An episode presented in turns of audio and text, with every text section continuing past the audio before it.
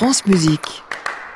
Bonsoir Lionel, on vous retrouve dès lundi en direct de l'hôtel Bedford à Paris avec vos invités et d'ici là, je vous souhaite un bon week-end bien mérité. Moi j'ai trahi la musique respectable pour la musique concrète.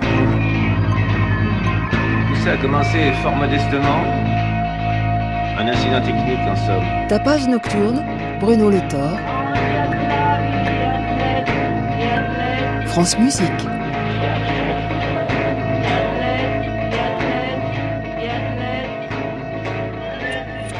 C'est Arnaud Robotini qui sera notre invité, un musicien aux multiples facettes qui n'hésite pas à délaisser la dance floor pour les musiques expérimentales ou le cinéma. Il sera avec nous dans un instant. Mais je vous propose d'ouvrir cette émission avec un enregistrement de 2008 baptisé African Machinery qui regroupe des compositions de Lucas Ligeti pour électronique, inspirées des expériences que le compositeur mène depuis longtemps avec la musique burkinabé notamment. Pour son second disque sur le label Zadig de John Zorn, Lucas Ligeti se concentre sur l'électronique, utilisant le marimba Lumina, un instrument inventé par le légendaire pionnier de l'électronique Don Buchla. Il fusionne des influences électroniques, acoustiques, traditionnelles, avant-gardistes, européennes, américaines et africaines pour créer un monde post-minimal composé de polyrythmie, créant des textures hypnotiques. Extrait de Chimeric Procession de Lucas Ligeti.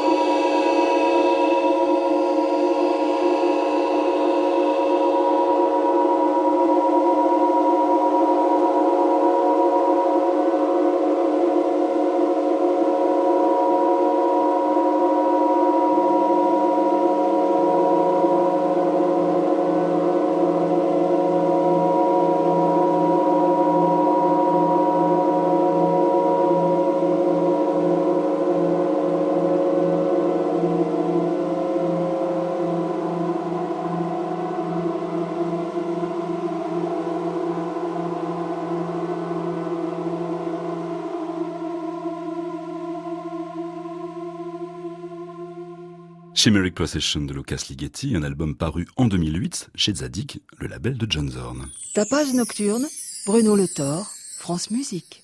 Producteur, compositeur, DJ, Arnaud Robotini a bouleversé les règles en vigueur de l'univers de la techno en insufflant un esprit différent, puisé dans une culture protéiforme, abreuvée de rock et de soul. Chantre de la synthèse analogique, il butine des timbres pour élaborer un langage bien à lui, qui se joue des modes pour en façonner de nouvelles. Une boîte à rythme, une collection de vieux synthétiseurs sont les ressources d'un récit toujours mélodique. Il est d'ailleurs l'un des rares à démontrer que l'on peut réunir la puissance du rock, l'expérimentation sonore et le groove mécanique des machines. Arnaud Robotini est l'invité de ce tapage nocturne.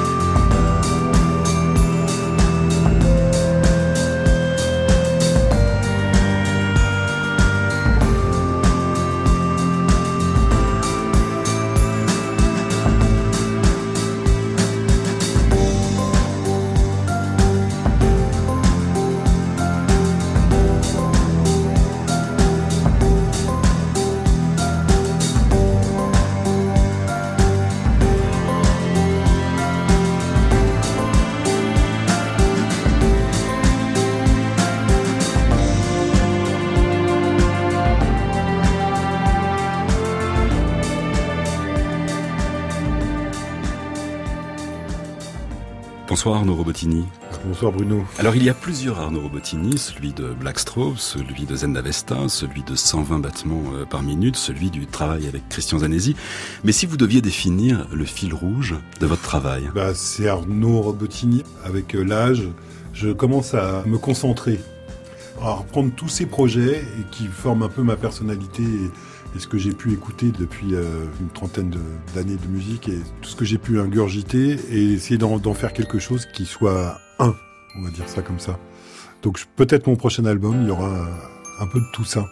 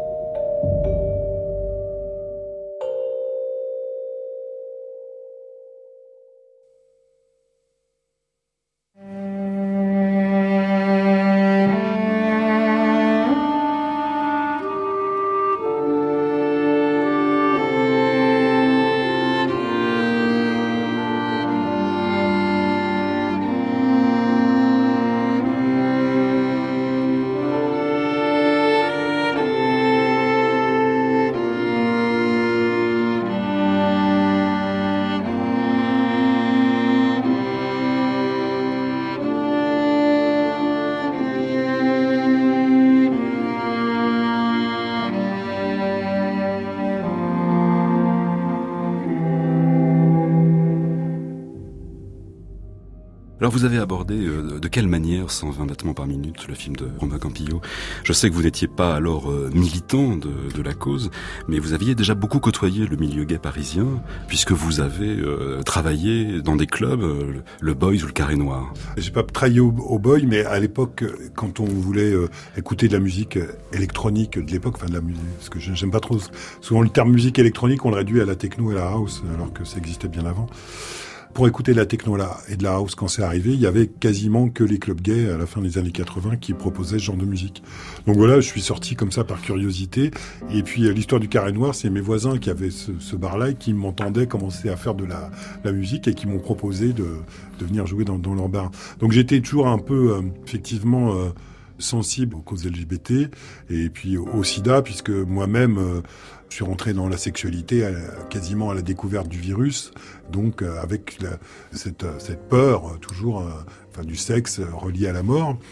Et puis fatalement dans les musiciens que j'ai pu écouter, il y a des gens qui, ont attrapé cette maladie, qui sont morts. Enfin, il y a toute une histoire qui a été pour moi assez, importante et qui ont qui ont fait partie de ma maturation. Donc euh, quand euh, Robin Campillo est venu me voir, il m'a dit voilà, je vais faire un film sur euh, sur Act Up dans les années 90, ce sera un hommage un peu à la house music et aussi à la musique de cette époque-là.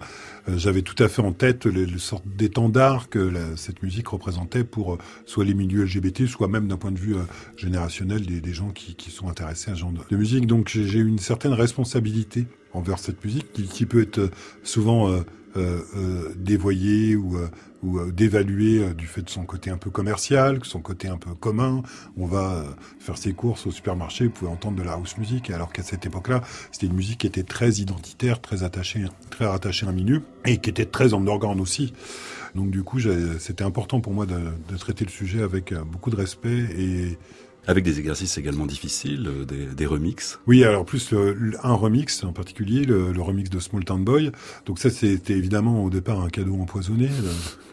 Donc euh, c'est Robin Campillo qui voulait avoir ce, cette version, ce remix, puisque donc c'était le titre Small Town Boy de, de Bronski Beat, qui est un hymne gay. Euh, donc, mais qui date du début des années, enfin du milieu des années 80, 1984-85 et euh, qui était d'ailleurs la première fois qu'on voyait des gays représentés autrement que par euh, des folles glamour. La version des années 70 avec le glam rock où euh, l'homosexuel se présentait toujours de manière euh, hyper euh, hyper exubérante, on va dire ça comme ça. Là, c'était des gars normaux de la campagne, enfin d'une petite ville anglaise, et qui disaient, qui revendiquaient leur homosexualité tout en ayant un look tout à fait, tout à fait commun. Et euh, donc ce, titre avait beaucoup d'importance et Jimmy Somerville était le premier contributeur d'Actop euh, en France. Et il a fait un concert de soutien dans les années 90 où euh, Robin Campillo se souvient qu'il faisait jouer une version un peu euh, modernisée à l'époque, c'est-à-dire donc un peu entre techno et house de, de Small Town Boy. Et il m'a demandé de, faire un, remix à mon tour du morceau. Euh. Donc c'est toujours difficile parce que c'est quand même des monuments de la musique électro populaire. Donc, euh, donc c'est toujours difficile de s'attaquer à un monument comme ça. Donc, je l'ai aussi traité avec beaucoup de respect, en gardant la grille, en gardant le juste, euh, juste. J'étais au minimum du cahier des charges. Voilà, j'ai changé un peu la rythmique, la ligne de basse, et j'ai j'ai respecté la, la chanson, et je crois que ça fonctionne pas mal.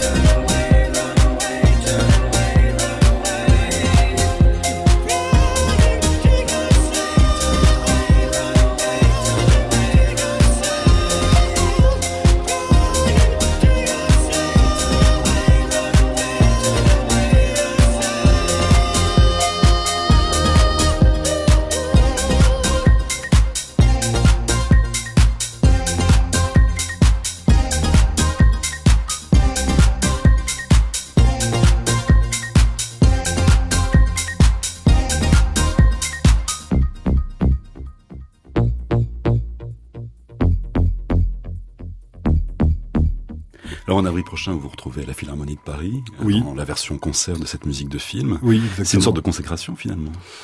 Ah bah, la consécration, oui, c'est la consécration qui continue. La consécration, ça a été le César. C'était quand même énorme de, au bout de deux, deux musiques de film avec, avec le même réalisateur. Euh, d'avoir la chance parce que bon avoir un César il faut être conscient que c'est pas parce que c'est pas la meilleure musique qui gagne c'est surtout vous parce que vous êtes quand même très cinéphile donc ça, oui oui sens. puis, euh, je pense que tous les musiciens à un moment on, est tous mélomanes on est tous touchés par les grands compositeurs de musique de film. Enfin moi c'est un peu les compositeurs italiens qui me parlent beaucoup et le cinéma italien des années 70 dont Robin Campillo peut avoir quelques points communs parfois quelque chose d'assez important.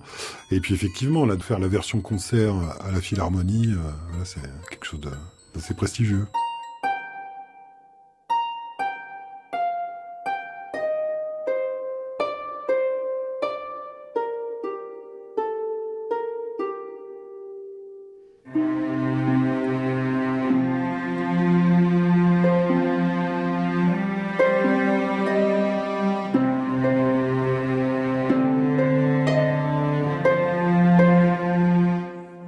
Qui étonne dans votre démarche, c'est la multiplicité euh, des facettes que vous affichez.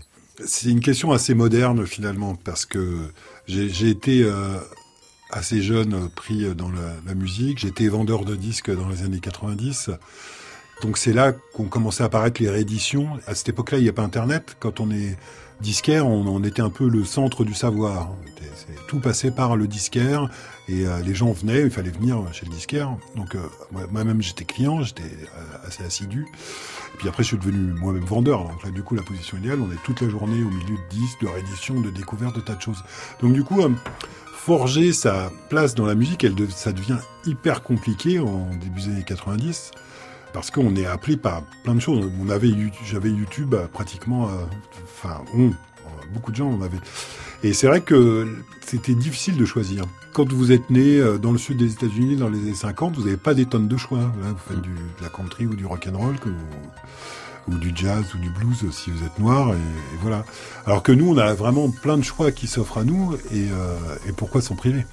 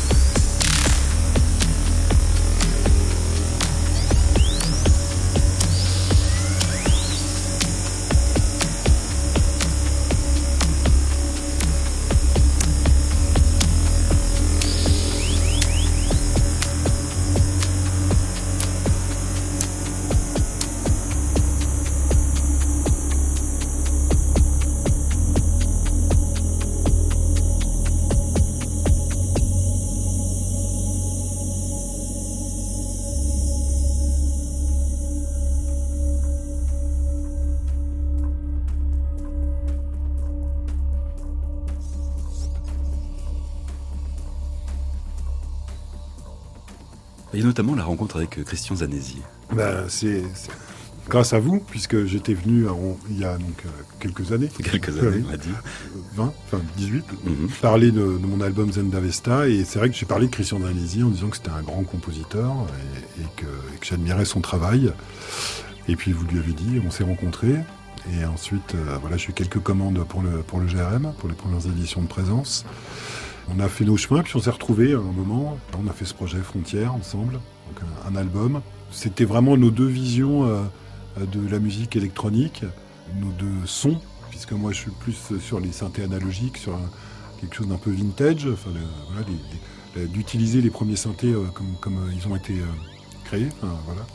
et même de les utiliser dans la façon dont on a imaginé qu'on allait les, dont les ingénieurs ont imaginé qu'on les a utilisés, c'est-à-dire que même avec un certain refus du MIDI, de plein de choses de l'utilisation de l'ordinateur, et puis le travail de Christian qui est lui à l'opposé, que digital, et puis surtout de la transformation de, de sons euh, existants.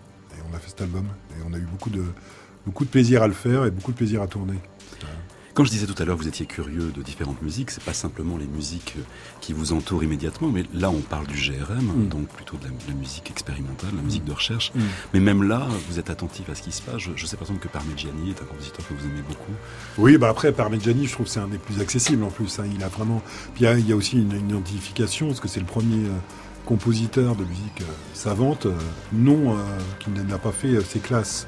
Donc comme, comme moi-même, j'ai très peu fréquenté le conservatoire, il y a quelque chose que, qui, qui, le rend un peu pop, un peu plus pop que, que les autres, et qui le rapproche aussi de la scène de la musique industrielle ou expérimentale anglaise du début des années 80. Ça vous manque parfois de, de ne pas avoir fréquenté le conservatoire? Non. Enfin, oui, enfin, et non. C'est-à-dire que ma personnalité est faite comme ça, d'un savoir un peu empirique. Je suis un peu euh, mieux qu'il y, a, il y a 15 ans sur mes connaissances euh, en harmonie, tout ça. Et, euh, mais je, voilà, je travaille comme ça et, je crois que ça me va bien. Ah, il y a quand même cette écoute. Puis après, il y a des gens dont, dont si on pense aux musiques de films, par exemple, je ne désire pas spécialement m'attaquer à une, si on me commandait une BO euh, avec un orchestre philharmonique, je dirais allez voir euh, Bruno Coulet ou euh, Alexandre Desplat, mais moi j'ai mes outils et j'ai déjà qui me donnent assez, déjà assez de possibilités. Donc, Alors ce fameux magasin dans lequel vous étiez vous étiez vendeur. Il y avait un autre vendeur avec qui euh, vous avez fondé Blackstrobe. Oui, Yvon Spag, qui est, qui, est, DJ, qui était, qui était DJ déjà à l'époque. Et voilà, oui, on a fait un petit bout de chemin ensemble, effectivement. Alors c'était quoi la philosophie de, de Blackstrobe à l'origine? C'était un peu euh, de faire de la dance music qui faisait un peu peur aux gens, d'avoir ce côté un peu un peu sombre qui n'était pas tellement développé à, l'époque et qui était un peu, c'était aussi un truc un peu anti French touch. La, la French touch était beaucoup euh, autour euh, du sampling, de, de boucles de soul ou de disco filtrées et remixées. Là, nous, c'était déjà beaucoup plus une approche plus électronique, plus plus acide, comme on dit. I woke up this morning I wanna call my baby, and my phone was broken. My phone was broken.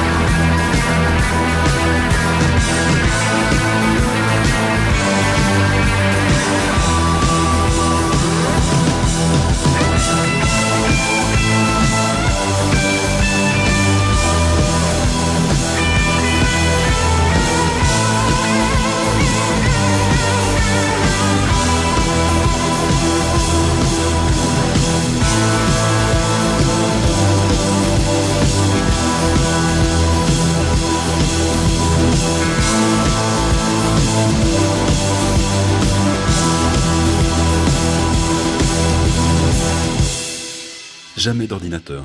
Si, à cette époque-là, si. Moi, j'ai fait le parcours. C'est un peu moi qui suis devenu réactionnaire au fil du temps, avec l'âge, hein, comme, comme tout le monde. J'ai commencé vraiment le tout début des années 90, là justement le carré noir, à brancher euh, les, instruments des, années 80 ensemble pour faire de la techno, un peu comme euh, la techno a été inventée et comme ils ont été conçus pour, pour fonctionner ensemble. Puis après j'ai suivi le parcours euh, classique de, tout le monde, c'est-à-dire de, de, pouvoir avoir un ordinateur dans lequel je puisse enregistrer mes sons, après bien séquencer avec cet ordinateur-là, puis émuler les synthés avec l'ordinateur, jusqu'à ne plus utiliser qu'un une période où ma discographie, euh, j'ai des morceaux qu'ils ont fait que avec du virtuel, par exemple. Et il y a un jour où voilà, après une tournée, après la tournée du, premier album de Blackstrobe, où j'avais réutilisé des, vrais synthés sur scène pour des histoires de stabilité et tout ça, et, euh, même un peu de look. Enfin bon, bref. Et je me suis dit, ça sonnait quand même vraiment mieux. Ça m'a permis suite à cette tournée, de pouvoir continuer le, parce qu'on est avec les, ordinateurs sur scène, en fait, euh, on n'est pas très libre parce que on peut tellement tout paramétrer que finalement peu de gens euh, s'arrêtent euh, à avoir quelque chose de vraiment live, je trouve. Hein. Et, euh, et, moi y compris. Donc du coup, j'ai un peu rejeté l'idée d'utiliser l'ordinateur et, pour moi, l'aide avec le, côté un peu vintage de, la synchronisation, des, différents protocoles pour, pour, pour connecter les synthés entre eux, me permet d'en jouer en même temps et comme, euh, comme je suis assez loin d'Herbie Hancock en termes de, de niveau technique, eh bien voilà, ça me permet de pouvoir jouer et de, de, de, de m'exprimer en live, de pouvoir improviser. Et voilà, donc c'est un peu ça l'idée. Est-ce que c'est également le côté instable de ces machines? Qui vous attire Non, c'est plutôt le côté qui m'emmerde. Mais mais euh, mais en fait, je m'arrange parce que j'ai des machines qui sont assez bien assez suivies, donc elles sont plutôt stables. Et je crois que j'ai plutôt moins de problèmes que les gens qui utilisent des des, des ordinateurs qui sont souvent un peu voilà, ils ont des petits crashs. Moi, j'ai rarement de crash. Après, de temps en temps, je peux avoir une, une machine qui fonctionne un peu moins, qui se désaccorde, ou euh, voilà, elle va en réparation durant la semaine et je la récupère le week-end pour qu'elle qu remarche enfin, correctement. Non, non, c'est pas le côté instable. Je suis pas du tout. Il y a des gens qui cherchent de l'accident, tout ça. Non, là pour le coup, je suis vraiment compositeur. Quand je fais quelque chose, c'est que j'ai envie de le faire. C'est pas quelque chose qui arrive comme ça par hasard quand je m'ennuie au studio.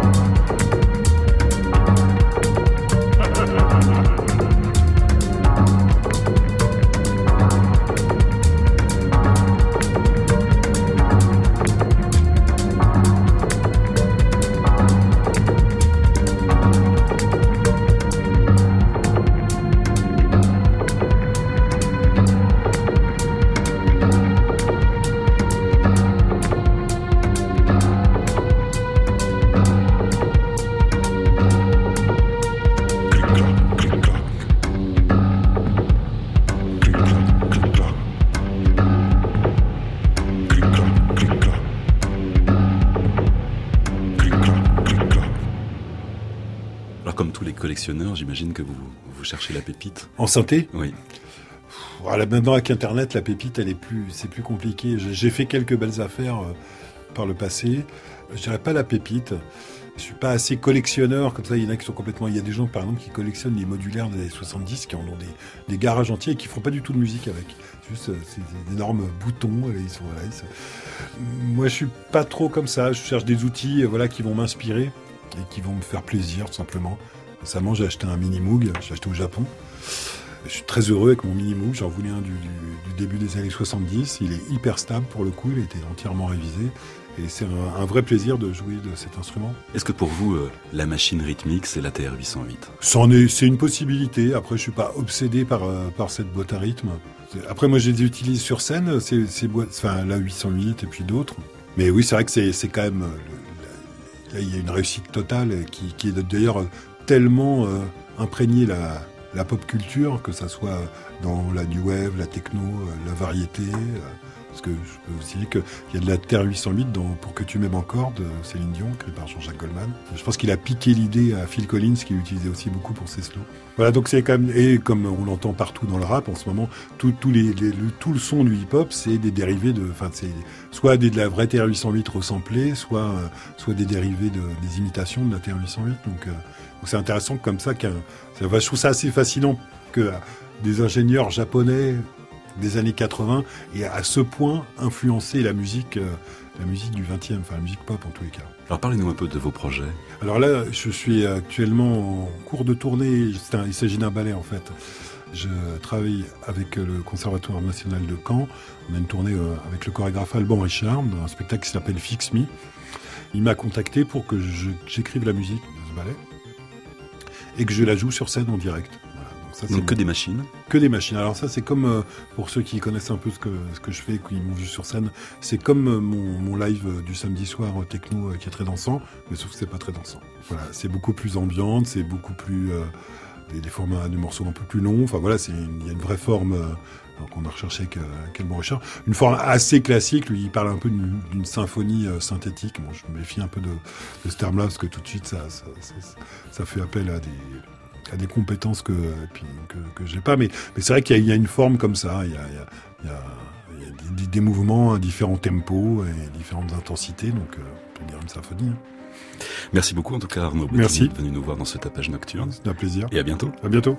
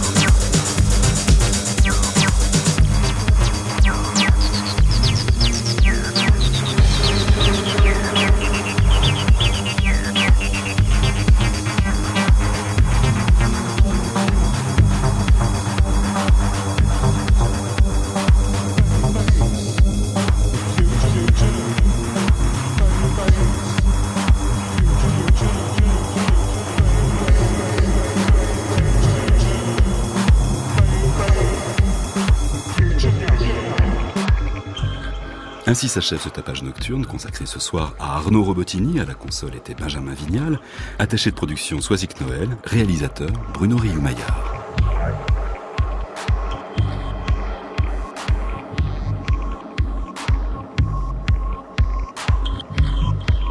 Tapage nocturne, Bruno Le Thor, France Musique.